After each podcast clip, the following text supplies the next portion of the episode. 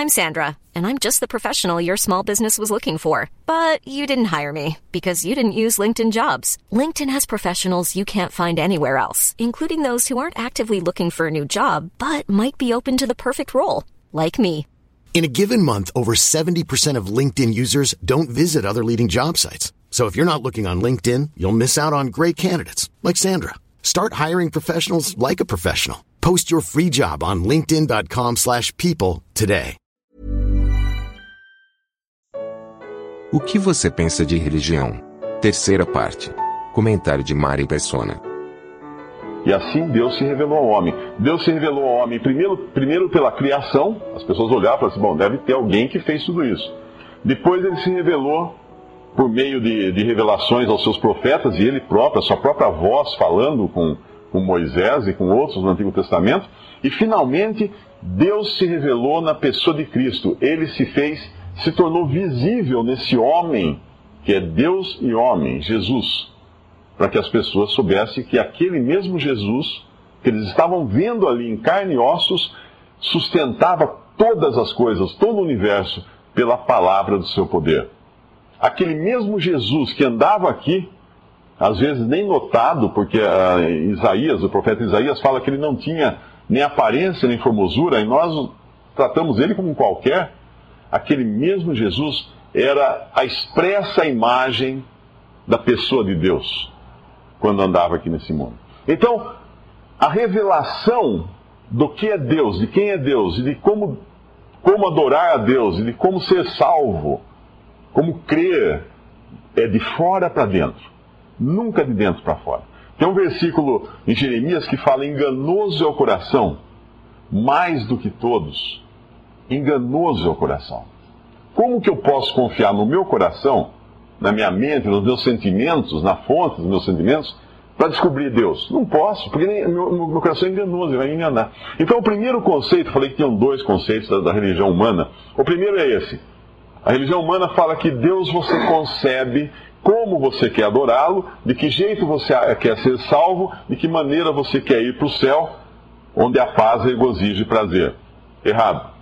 É Deus quem diz isso para nós através da sua palavra. A segunda concepção errada do ser humano tem muito a ver com o que aconteceu recentemente quando ocorreu um crime monstruoso no Rio de Janeiro Todos estão sabendo aquele rapaz que entrou numa escola e matou várias crianças. E tinha todo o plano arquitetado já, toda aquela coisa, e todo mundo falando, é um monstro. Aquele é um monstro, aquilo é uma pessoa fora completamente da natureza. Não tem nada a ver com os seres humanos dignos e respeitáveis que nós temos nesse planeta. É uma pessoa fora, totalmente fora de, de controle. Não tem, não tem. E já se discute muito como ele chegou a ser assim, porque ele um dia foi uma criança bonitinha, dócil, carregaram no colo, brincou, uh, foi uma criança. Normal como qualquer criança. Como ele chegou àquele ponto? E se discute hoje na, na imprensa se foi problema de bullying, né? de, de, de, de abuso de outras crianças que batiam nele, que riam dele, que brincavam com ele. Então isso pode ter criado esse monstro, etc, etc. Essa concepção é a mesma que diz que o meio faz o indivíduo. É o meio que cria o indivíduo. Então, a pessoa má, ela é má porque ela nasceu num lugar em condições ruins, de muita violência, de muita fome, de muito terror, e ela então vai ser violenta, vai ser uma pessoa, um terrorista, vai ser alguma coisa assim. Mas se ela nasceu num berço de ouro, ela vai ser uma pessoa boa, respeitada, tá? teve todo um, um tratamento. Pra... Então, é essa concepção de que o homem ele é formado pelas circunstâncias que o cercam. Então, se por um lado, quando se fala de Deus, as pessoas acreditam que nós temos que conceber o nosso Deus de dentro para fora, por outro lado, quando falo do homem, as pessoas dizem que o homem é fruto do meio, ou seja, de fora para dentro. É o que entra no homem que o transforma no que ele é. E é o que sai do homem que é a religião que todos nós temos que seguir. As duas coisas são furadas. Vamos abrir, abrir um, um versículo ah, Marcos, Marcos 7, 18.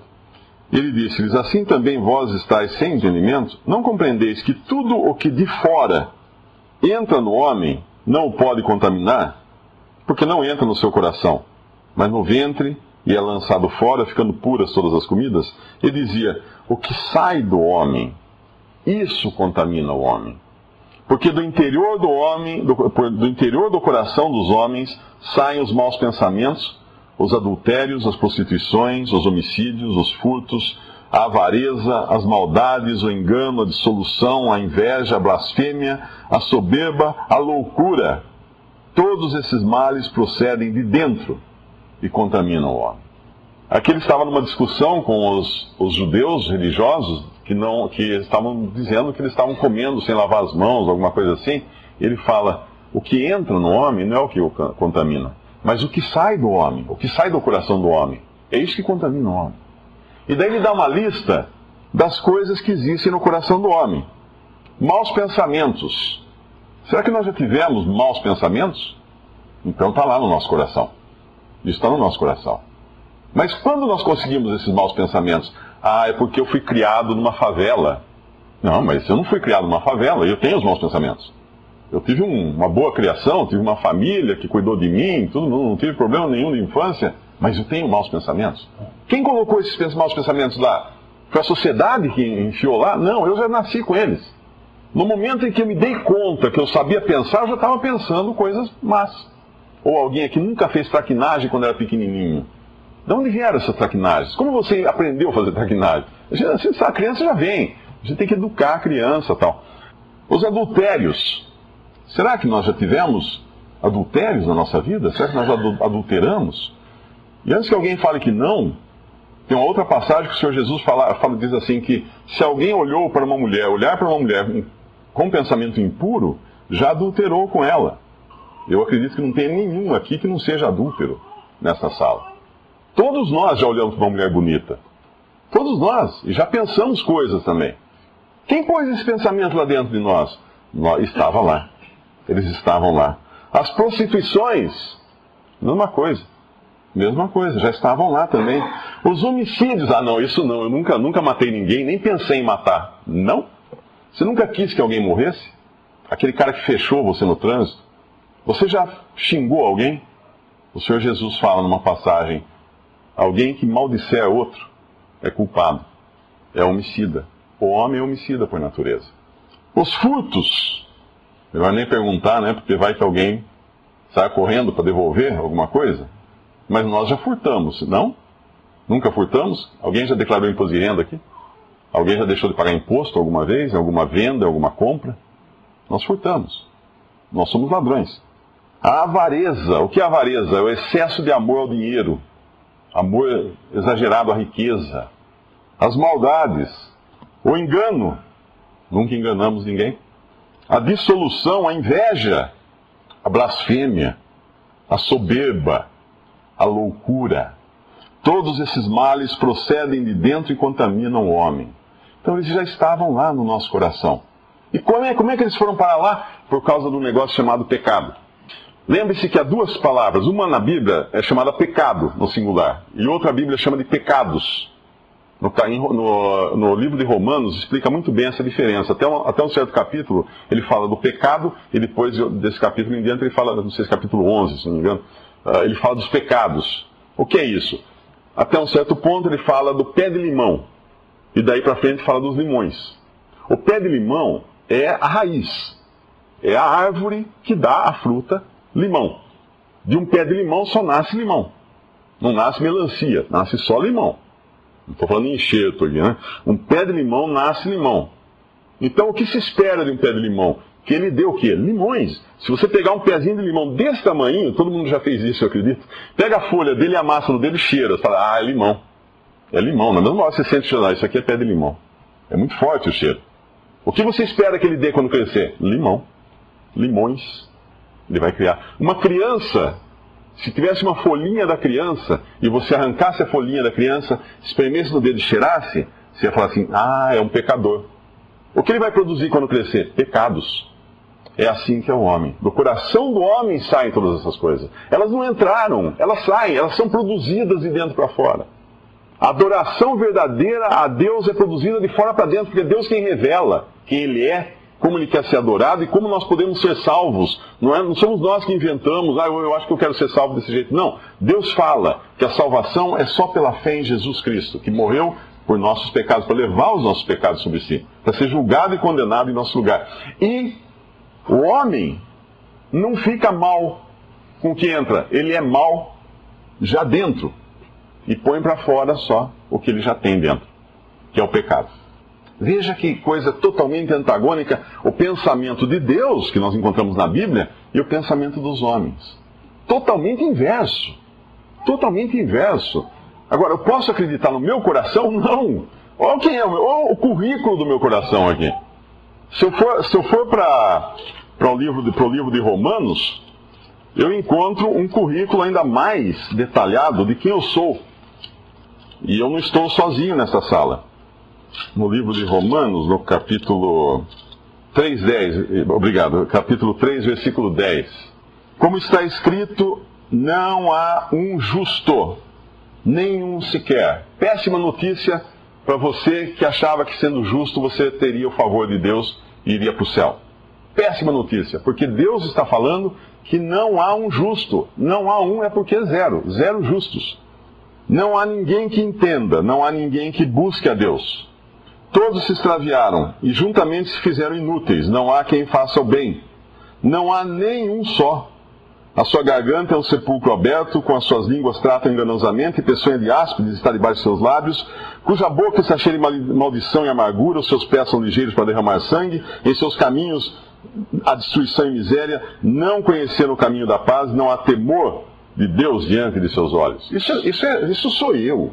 Esse é o meu currículo. Eu posso colocar que Mário é assim e escrever tudo isso. Eu sou assim na minha natureza.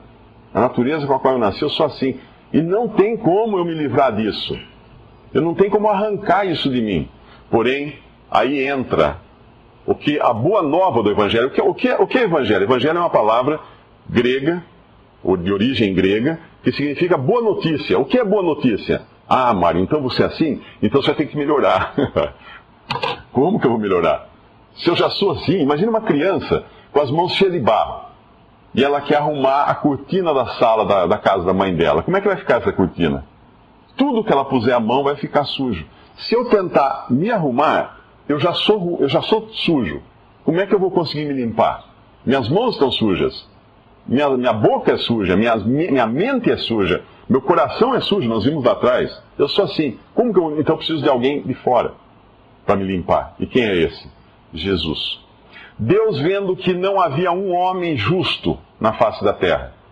Não havia um homem justo, ninguém seria salvo. Deus envia o seu filho a esse mundo para morrer no lugar do homem, o único justo, o único que não tinha pecado, o único que não tinha essa natureza que nós temos. Lembre-se, ele não nasceu, ele não herdou de um homem a sua natureza.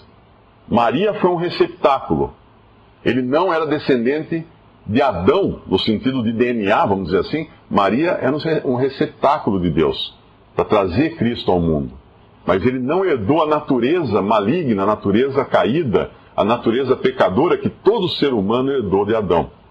Ele não herdou. Então, esse único justo, que não precisaria pagar por pecado nenhum, o que Deus fez? Deus o pegou como sacrifício, colocou sobre ele os pecados de todos os que creem nele. E o julgou ali na cruz, o julgou. É, é como se mandasse a Jesus para o lago de fogo, em três horas, e ele cumprisse uma eternidade de sofrimento por aqueles que serão salvos. Esse foi, essa foi a solução que Deus encontrou, porque não havia outra. E quando a gente lê na Bíblia que o sangue de Jesus nos purifica de todos os nossos pecados, é verdade isso, porque o sacrifício dele foi suficiente. Deus já estava avisando que ia fazer isso. Você pergunta, mas então, antes de Cristo, ninguém foi salvo? Foi. Foi. Porque Deus já vinha avisando isso desde os primórdios da humanidade. Se você ler lá no começo da Bíblia, você já vai encontrar pessoas fazendo sacrifícios de animais no lugar do pecador. Uma pessoa pecava, o que ele fazia? Ele tem que pegar um animal puro, sem mancha, sem defeito, e oferecer aquele animal em sacrifício para Deus. O que era isso? Deus estava apontando, Deus estava falando assim: olha, um, um, um inocente morre no lugar do culpado. O culpado passa a sua culpa para o inocente e o inocente é sacrificado. E aí milhares, milhões de animais foram mortos em toda a antiguidade até que Cristo entrou no mundo e João Batista olhou para ele, apontou para ele e falou assim: Eis o Cordeiro de Deus que tira o pecado do mundo. Por que Cordeiro? Por que Cordeiro? Esse é o derradeiro, o derradeiro sacrifício, o verdadeiro sacrifício. É como se Deus falasse assim: você lembra quantos animais vocês mataram para substituir o pecador? Agora está aqui, ó. Aquilo lá era uma representação daquilo que eu iria fazer. Agora estou fazendo. Então, antes de Cristo, quem creu que Deus ia prover um sacrifício foi salvo. Nem sabia do nome de Jesus nada, mas foi salvo crendo no que Deus ia fazer, na graça de Deus em prover um substituto. E quem, quem depois de Cristo, um lugar muito mais privilegiado nós temos hoje, olha para trás e crê em Jesus, é salvo. Tem os seus pecados pagos lá na cruz, perdoados. Foram todos pagos lá e você é perdoado de todos eles na hora que você crê em Jesus como seu Salvador. Lembre-se disso. Deus, qualquer concepção que você fizer de Deus, que não seja aquela revelada nas Escrituras, é a mesma coisa que Mica fez. É uma imagem de escultura, uma imagem de fundição. E qualquer coisa que você pense que entra em você e transforma você numa pessoa má, ou deixa você de ser bom, é um engano tremendo. Nós nascemos pecadores e só tem uma coisa para a gente fazer: crer em Jesus para sermos salvos. Você não está entre dois caminhos, falando assim: hum, deixa eu ver, devo, devo crer em Jesus ou devo ir para o inferno, ou para o lago de fogo e uh, ser condenado eternamente. Não, não existe isso. Nós já nascemos condenados. Só existe uma saída agora: crer em Jesus, ser salvo. E é ótimo isso, porque Deus deu uma opção que é uma opção, não tem, não tem o que pensar. Deus pergunta: você quer ser salvo? Quero. Tem mais uma opção? Não, só tem a opção de ser salvo. Ah, então escolho essa. Creia em Jesus Cristo como seu Salvador.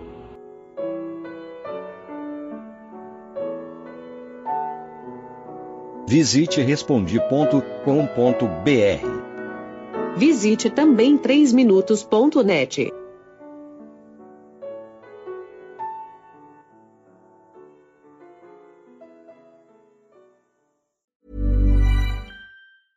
The secret to summer ready skin is here. Osea's number one best selling Andaria algae body oil, clinically proven to instantly improve skin elasticity and transform dry skin to silky, soft, and unbelievably glowing. Its signature scent of freshly squeezed grapefruit, cypress, and mango mandarin transports you to sun kissed summer days. Get healthy, glowing skin for summer with clean vegan skincare from Osea. Get 10% off your first order site wide with code GLOW at OseaMalibu.com.